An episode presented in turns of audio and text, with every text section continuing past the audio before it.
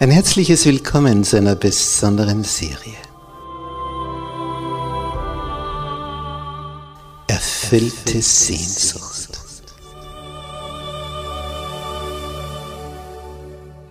Die Welt der Bibel.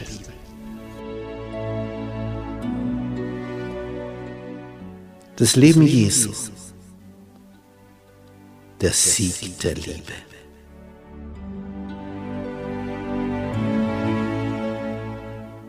Der Sohn Gottes. Kommt aus dem Weltall, schlüpft hier in diesen menschlichen Körper, ja sogar im Embryonalzustand und zeigt hier dreieinhalb Jahre, was das Wesen des himmlischen Vaters ist.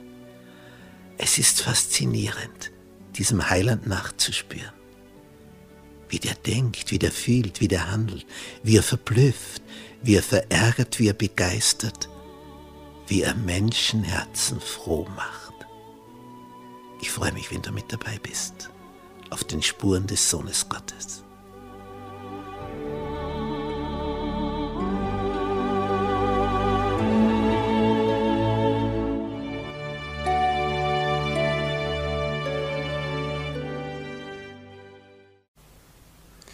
Gnade sei mit euch und Friede von Gott unserem Vater und dem Herrn Jesus Christus. Wir betrachten in Serie das Leben Jesu.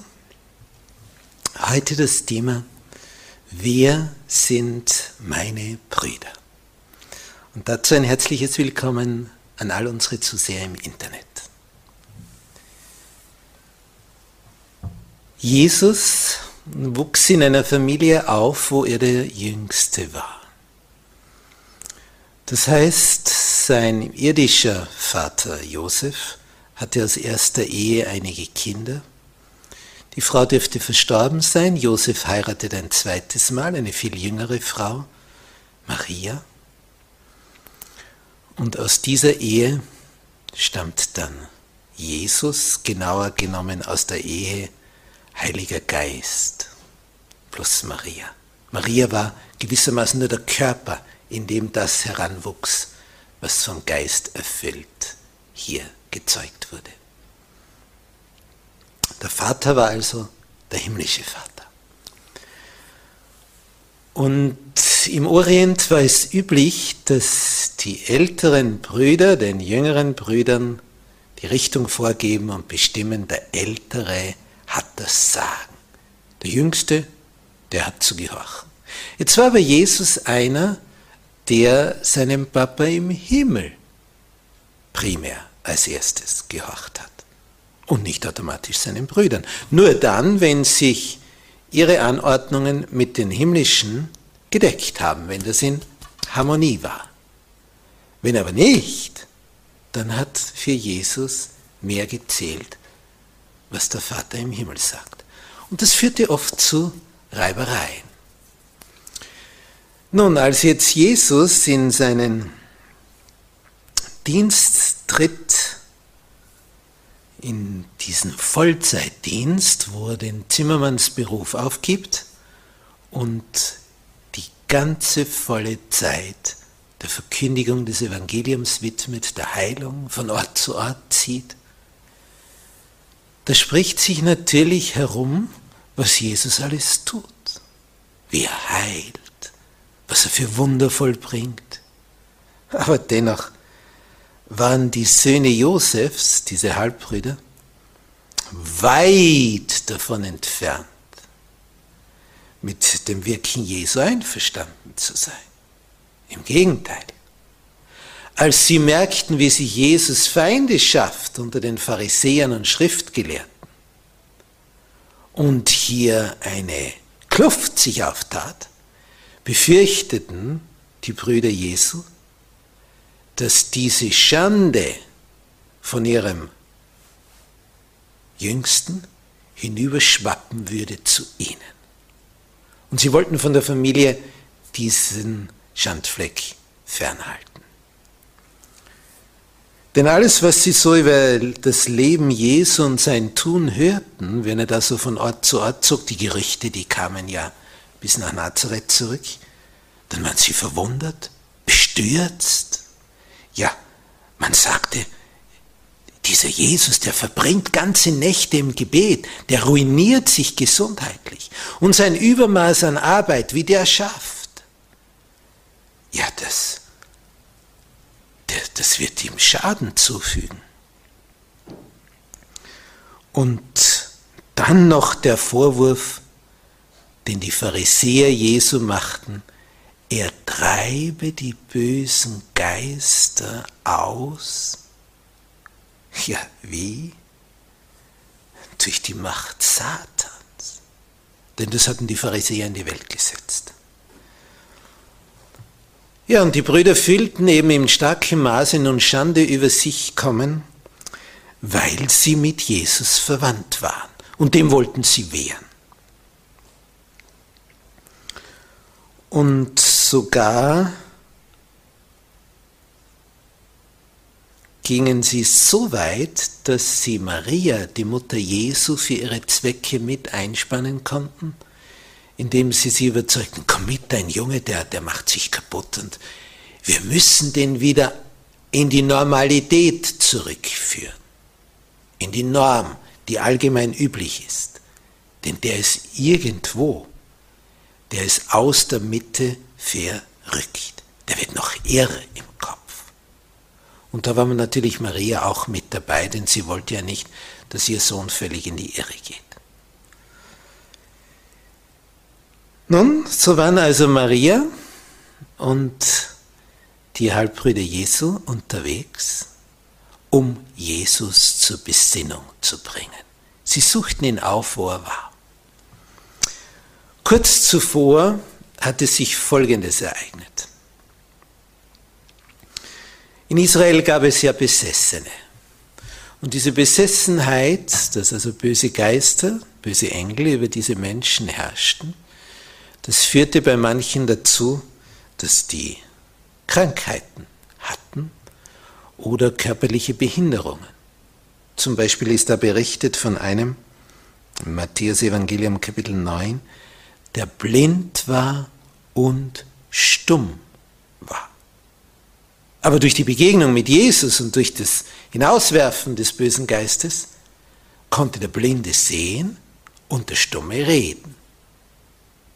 Der Blinde und Stumme war nun sehend und redend. Das war nun ein Zeichen, dem kannst du ja wahrlich nicht wehren. Denn jeder hat den gekannt, der hier blind und stumm war, und jetzt konnte jeder sehen, der sieht und der redet. Es war einfach ein Wunder. Und sie hatten auch gesehen, was da passiert bei so einer Teufelsaustreibung wie, wie der Böse diesen Menschen hin und her zehrt und Schaum vor dem Mund und er wälzt sich auf den Boden und ein Schrei und auf einmal ist er ganz ruhig und ganz anders, der ehemals Besessene. Jetzt haben die Leute gesagt, das muss der Messias sein. Schau dir das an, was der macht, was der kann. Das kann nur der Messias sein, wer sonst? Ja, aber gerade das wollten ja die Pharisäer und Schriftgelehrten nicht anerkennen. Denn der Messias, der würde doch ihnen unter die Arme greifen und ihr Wunschprogramm durchziehen. Aber hier war einer, der sein eigenes Programm hatte und seine eigene Agenda und die durchzog und sich nicht darum kümmerte, ob die Pharisäer und die Schriftgelehrten damit einverstanden sind oder nicht. Ja, er stellte sogar klar und sagte zum Volk, dieser Jesus aus Nazareth, wenn eure Gerechtigkeit nicht besser ist als die der Schriftgelehrten und Pharisäer, so, in dem Zustand, werdet ihr nicht in das Reich Gottes kommen. Das hat gesessen. Nun, als jetzt die Leute voller Begeisterung sind, nach dieser Dämonenaustreibung und der Stumme redet und sehen kann, obwohl er vorher blind war, und die Leute sagen, das muss er sein, melden sich die Obersten zu Wort und sagen, es war jetzt das zweite Mal geschehen, dass Jesus die bösen Geister austreibt. Und jetzt sagen sie, er treibt die bösen Geister aus durch ihren Obersten, durch Satan. Das ist eine Anklage. Das ist eine Anklage. Der ärgste Feind Jesu ist Satan. Und jetzt bringen die Pharisäer das zusammen und sagen, Jesus ist der Oberteufel. Das glaubten sie selber nicht. Warum sagten sie es dann? Sie waren selber berührt von dem, was Jesus tat, wenn er lehrte, wenn er heilte. Sein ganzes Auftreten, seine Erscheinung, sein liebevolles Wesen, dass er sich um jeden kümmert, überall Freunde findet. Aber sie hatten sich einmal festgelegt, der ist nicht der Messias. Und der Stolz verbot es jetzt, da umzuschwenken und zu sagen, wir haben uns geirrt, wir waren blind, aber jetzt sehen wir, das ist wirklich der Messias. Und die Sache wäre erledigt gewesen. Aber der Stolz hält es nicht aus. Denn der Stolz möchte ja nicht, dass einer sagt, oh, ich Tor, ich Narr, was habe ich da verkündet? Der Stolz lässt nicht die Veränderung zu. Und jetzt nimmt aber Jesu Popularität ständig zu, weil es immer mehr Heilungen gibt, immer mehr Wunder, immer noch mehr Leute folgen ihm nach, er wird immer bekannter, immer mehr Geschichten gibt es über ihn zu erzählen, immer mehr Leute, die das miterlebt haben, diese Heilung, jene Heilung, jene Predigt. Und voller Begeisterung erzählen, nach Hause kommen und sagen, komm, komm, schau dir das an, den musst du hören, sowas hast du noch nicht gesehen. Was der vermag, was der kann, das muss der Messias sein. In dem Maße, wie diese Anerkennung Jesu wächst, im selben Ausmaß nimmt der Hass der Führungsschicht zu. Sie halten das nicht mehr aus. Und sie wissen sich nicht mehr anders zu helfen, als dass sie diese wunderbare Macht, die hier Jesus verkörpert, diese Schöpfermacht, in Verbindung bringen mit der bösen, dunklen Welt. Das heißt, die edle, unsichtbare Welt bezeichnen sie als die unedle, unsichtbare Welt. Sie machen also aus Licht Finsternis. Und das ist gefährlich für dein eigenes Seelenheil, wenn du so unterwegs bist. Denn du bist ja im Begriff, anderen eine Lüge als Wahrheit zu verkaufen. Und damit bist du ein Verbündeter Satans. Sie glaubten also natürlich selber nicht, was sie da sagten, aber sie hatten zu dieser Aussage Zuflucht genommen, weil sie sich nicht mehr anders zu helfen wussten. Denn wie sollten sie sonst das erklären? Sie konnten es nur mehr so erklären, wenn sie es nicht wahrhaben wollten, was da wirklich geschah. Und damit kamen sie in eine Ecke, wo Aussagen von ihnen dann kamen, die sowas von wirr und irr war. Aber wenn du einmal dich in so eine Ecke begeben hast und der Stolz es nicht zulässt, dass du den Irrtum bekannt gibst, ja, da gräbst du dich immer tiefer ein. Es wird immer schlimmer, immer verrückter deine Aussagen. Die geistliche Führungsschicht trennte sich durch diese Art und Weise von der Segensquelle und von nun an ging es bergab rasant bergab. Und darum ist es nicht von ungefähr, dass Jesus dann diesen, die das gesagt haben, Folgendes mitteilt.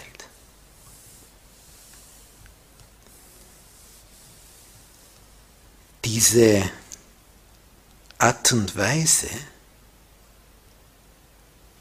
dieser bösen Aussage der Pharisäer und Schriftgelehrten führt dazu, dass Jesus sagt, gegen mich könnt ihr allerlei Böses reden. Das kann euch vergeben werden. Wenn ihr aber wiederholt, bestrebt, ständig, ausdauernd, euch wieder besseres Wissen, wieder der besseren Überzeugung, gegen den Heiligen Geist arbeitet, hier dem Heiligen Geist Widerstand entgegenbringt, der euch erleuchten möchte und die dieses Licht des Finsternis abtut, dann begeht ihr die Sünde gegen den Geist, gegen den Heiligen Geist. Und das ist der einzige Kanal, durch den Gott mit der Menschheit in Verbindung treten kann. Und wenn man den zustopft, dann gibt es nichts mehr. Ist verrückt, wenn du das machst. Aber du kannst es machen. Aber es verschließt dir den Himmel. Und das teilt ihnen Jesus mit. Wenn ihr auf dem Pfad weitergeht, geht ihr unter Garantie verloren. Und er warnt sie und ermahnt sie, damit sie ihm nicht verloren gehen. Aber in ihrem Stolz ist es wie eine Decke über den Augen.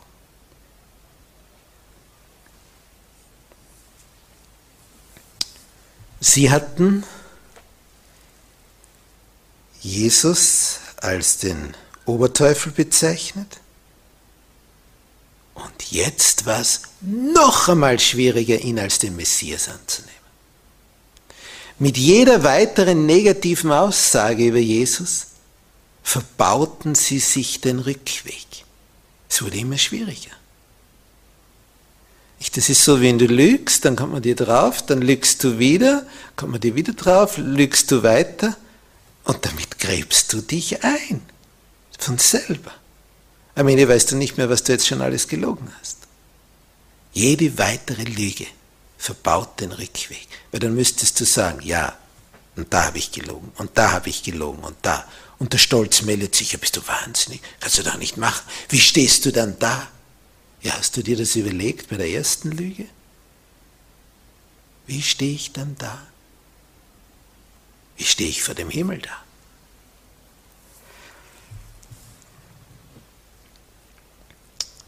Manche denken, dass Gott gewisse Leute mit Blindheit schlägt, weil die nicht sehen. Das tut er nicht. Er sendet jedem Licht. Aber, das ist der Punkt, die Zurückweisung des Lichtes, wo du etwas erkennst und dennoch sagst, oh, ist trotzdem nicht so. Diese Zurückweisung des Lichtes, die führt zur geistlichen Erblindung und zur Herzensverhärtung. Da wird das Herz hart und die geistlichen Augen blind. Und das geschieht nicht von einer Sekunde zur anderen, das ist allmählich, beinahe unmerklich, Tag für Tag. Mit jeder weiteren Erleuchtung, die man als Finsternis bezeichnet, geht's bergab. Immer weiter bergab.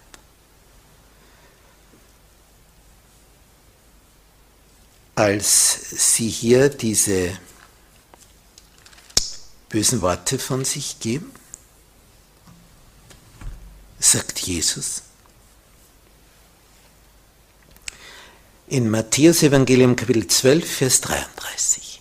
Nehmt an, ein Baum ist gut, so wird auch seine Frucht gut sein. Oder nehmt an, ein Baum ist faul, so wird auch seine Frucht faul sein. Denn an der Frucht erkennt man den Baum. Ihr Schlangenbrot, wie könnt ihr Gutes reden, die ihr böse seid? Wenn das Herz voll ist, es geht der Mund über. Ein guter Mensch bringt Gutes hervor aus dem guten Schatz seines Herzens. Und ein böser Mensch bringt Böses hervor aus seinem bösen Schatz. Und dann kommt eine massive Aussage. Matthäus 12, Vers 36. Ich sage euch aber, dass die Menschen Rechenschaft geben müssen am Tage des Gerichts. Worüber? Sie müssen Rechenschaft geben von jedem nichtsnutzigen Wort, das sie geredet haben. Da ist nicht einmal die Rede von jedem bösen Wort, sondern von jedem Wort, das keinen Nutzen gebracht hat. Einfach so bla bla. Für nichts war, nur dass die Zeit totgeschlagen wurde. Du musst Rechenschaft geben von jedem nichtsnutzigen Wort, was keinen Nutzen gebracht hat. Aus deinen Worten, fährt er fort in Vers 37, aus deinen Worten wirst du gerechtfertigt werden und aus deinen Worten wirst du verdammt werden. Es sind unsere Worte.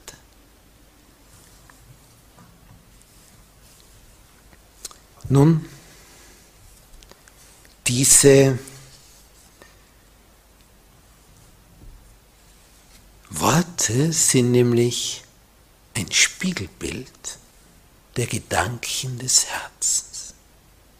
Über die Worte tut der Mensch kund, was in seinem Gehirn an Denkvorgängen sich abspielt.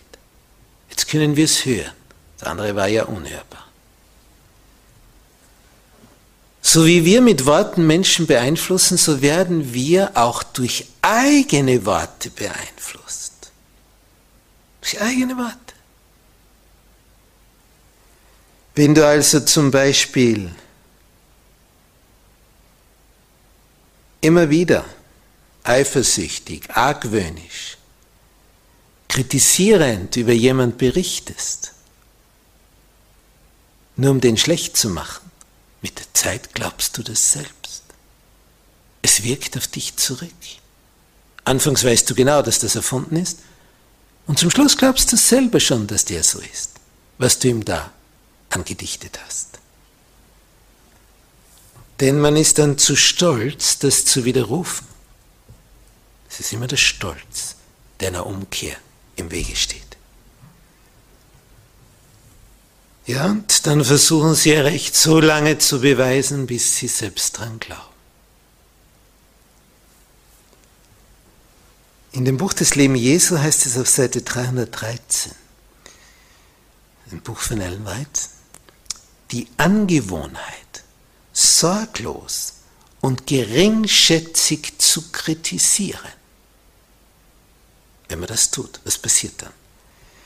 Diese Angewohnheit fällt auf den eigenen Charakter zurück und begünstigt etwas. Unehrerbietigkeit und Unglauben. Das kommt dabei raus. Unehrerbietigkeit und Unglauben.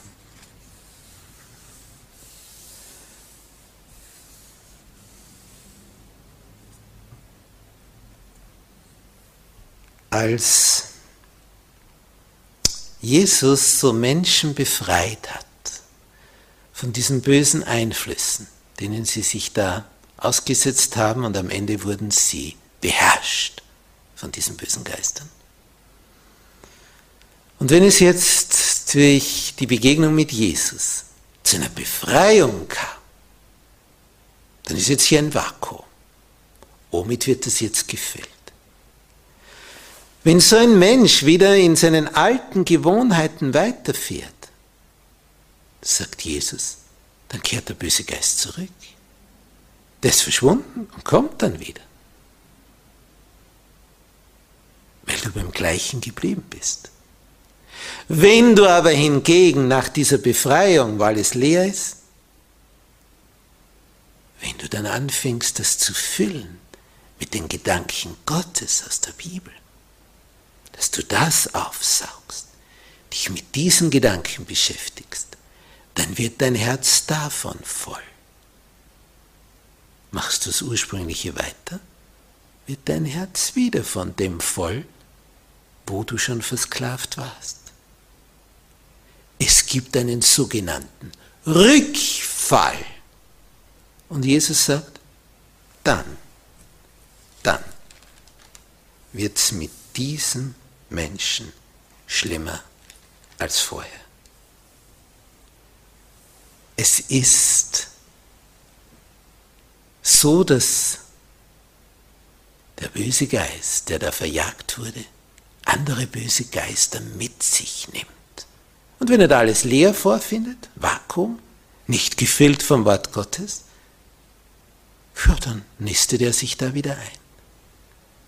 Und so passiert es immer wieder, dass ein Mensch frei wird, aber die Chance nicht nützt, seine Gedanken mit neuen Inhalten zu füllen.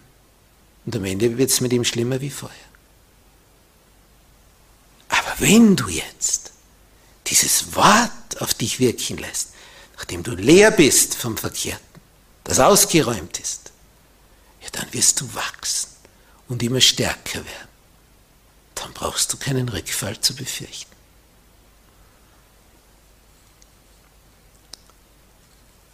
Es ist schon eigenartig, als jetzt, was wir anfangs gesagt haben, diese Halbbrüder Jesu mit der Maria, der Mutter Jesu, auf einmal auftauchen und vor dem Haus stehen, wo Jesus drinnen lehrt. Ja, dann, dann wollen sie ihn rausholen, raus aus diesem ganzen Getümmel und diesem Tumult und dieser Menschenmassen. Und sie schicken da hinein und dann kommen die Jünger und die sagen zu Jesus, du, deine Mutter, deine Brüder, die sind da draußen. Und, und die möchten dich sehen. Aber Jesus weiß, warum sie ihn sehen möchten. Wir lesen das im Matthäus-Evangelium und da in Kapitel 12 ab Vers 46. Als er noch zu dem Volk redete, siehe, da standen seine Mutter und seine Brüder draußen, die wollten mit ihm reden. Da sprach einer zu ihm, siehe, deine Mutter und deine Brüder stehen draußen und wollen mit dir reden. Er weiß, dass sie ihn abbringen wollen von dem Weg, den er eingeschlagen hat. Was antwortet er? Wer ist meine Mutter? Wer sind meine Brüder? Nun, da denkt man sich, ja Jesus, was stellst du für eine Frage? Das, das weiß doch jedes Kind, wer Mama ist und wer die Geschwister sind, oder? Aber wenn Jesus etwas sagt, dann hat er ja immer einen strategischen Plan dahinter. Und als die sagen, Mutter und Brüder sind draußen, komm, komm, die wollen dich sehen, wollen dich zur Vernunft bringen. Da ist seine Frage, wer ist meine Mutter? Wer sind meine Brüder? Eine, wo er Folgendes ausdrückt. Er streckte die Hand aus über seine Jünger. Und was sagt er? Siehe da, das ist meine Mutter, das sind meine Brüder. Jetzt denken sich vielleicht manche, ist er noch ganz normal? Und dann fügt Jesus hinzu. Und jetzt erfahren wir, warum er das sagt. Denn wer den Willen tut, meines Vaters im Himmel, der ist mir Bruder und Schwester und Mutter. Wer den Willen tut meines Vaters im Himmel. Und das sind auch die, die gerettet werden. Denn Jesus hat ja in der Bergpredigt gesagt, es werden viele sein, die da sagen, Herr, Herr, Herr. Aber das allein hilft nicht, sondern die den Willen tun ihres Vaters im Himmel. Das ist der Punkt, der entscheidende Punkt. Tust du den Willen deines Vaters im Himmel?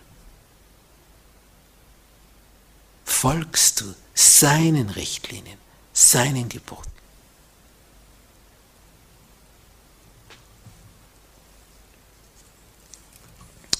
Jesus hat aus der eigenen Verwandtschaft viel Widerstand verspürt, Misstrauen, Verständnislosigkeit. Und, und vielleicht geht es dir auch so. Du willst diesen Weg mit Jesus gehen und dann stellst du fest, Menschen, die dich früher sehr gern mochten, die ärgern sich jetzt über dein neues Engagement für Jesus, halten Abstand. Das tut weh. Wenn es dir so geht, dass vielleicht sogar deine Mutter, dein Vater, deine Geschwister gegen dich eingestellt sind, ja, dass die sich vielleicht alle zusammenrotten, um dich wieder zur Vernunft zu bringen, wie sie meinen, dann denk dran, Jesus ging es auch so. Er versteht dich. Er hat es selber so erlitten. Er weiß, wie weh das tut. Du möchtest Harmonie, aber die lassen es nicht zu, außer du würdest auf ihren Kurs einschwenken. Und darum sind sie ja so. Liebesentzug, weil du nicht so läufst, wie sie möchten, dass du laufst. Begreifst du? Hier will dich jemand vor seinen Karren spannen. Da möchte jemand nicht, dass du mit Jesus unterwegs bist, sondern dass du mit ihnen unterwegs bist.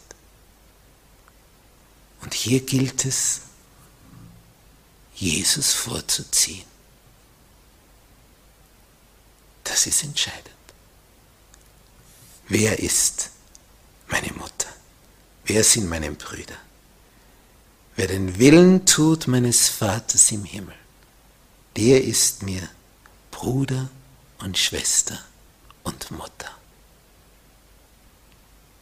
Eine große Familie können wir werden, eine riesengroße. Alle, die den Willen Jesu tun. Das gibt Sicherheit und Freude. Wohl dir, wenn du den Willen Gottes tust, so wie in der Bibel steht. Amen. Unser liebreicher Vater im Himmel, durch dich, durch die Daten deines Sohnes, begreifen wir, was für ein Unterschied es ist, in Selbstsucht unterzugehen, im eigenen Stolz zu ertrinken. Aber du möchtest uns befreien aus dieser Selbstsucht aus diesen angelernten und angeborenen Neigungen zum Verkehrten. Da möchtest du uns herausholen, möchtest uns Leben geben, Lebensqualität und das in Ewigkeit. Danke, dass du uns nicht in diesem Sumpf lässt, sondern dass du deine Hand ausstreckst zur Rettung aus diesem Sumpf. Und jeden wirst du rausziehen aus dieser verkehrten Gedankenwelt, der es wagt, mit dir, mit dir zu gehen. Schön zu erleben, was du vermagst an einem Menschenherzen. Danke, dass durch dich die Freude kommt, wenn wir anfangen, deinen Willen zu tun, aus Liebe. Hab Dank für diese Lebensqualität, die daraus wächst. Amen.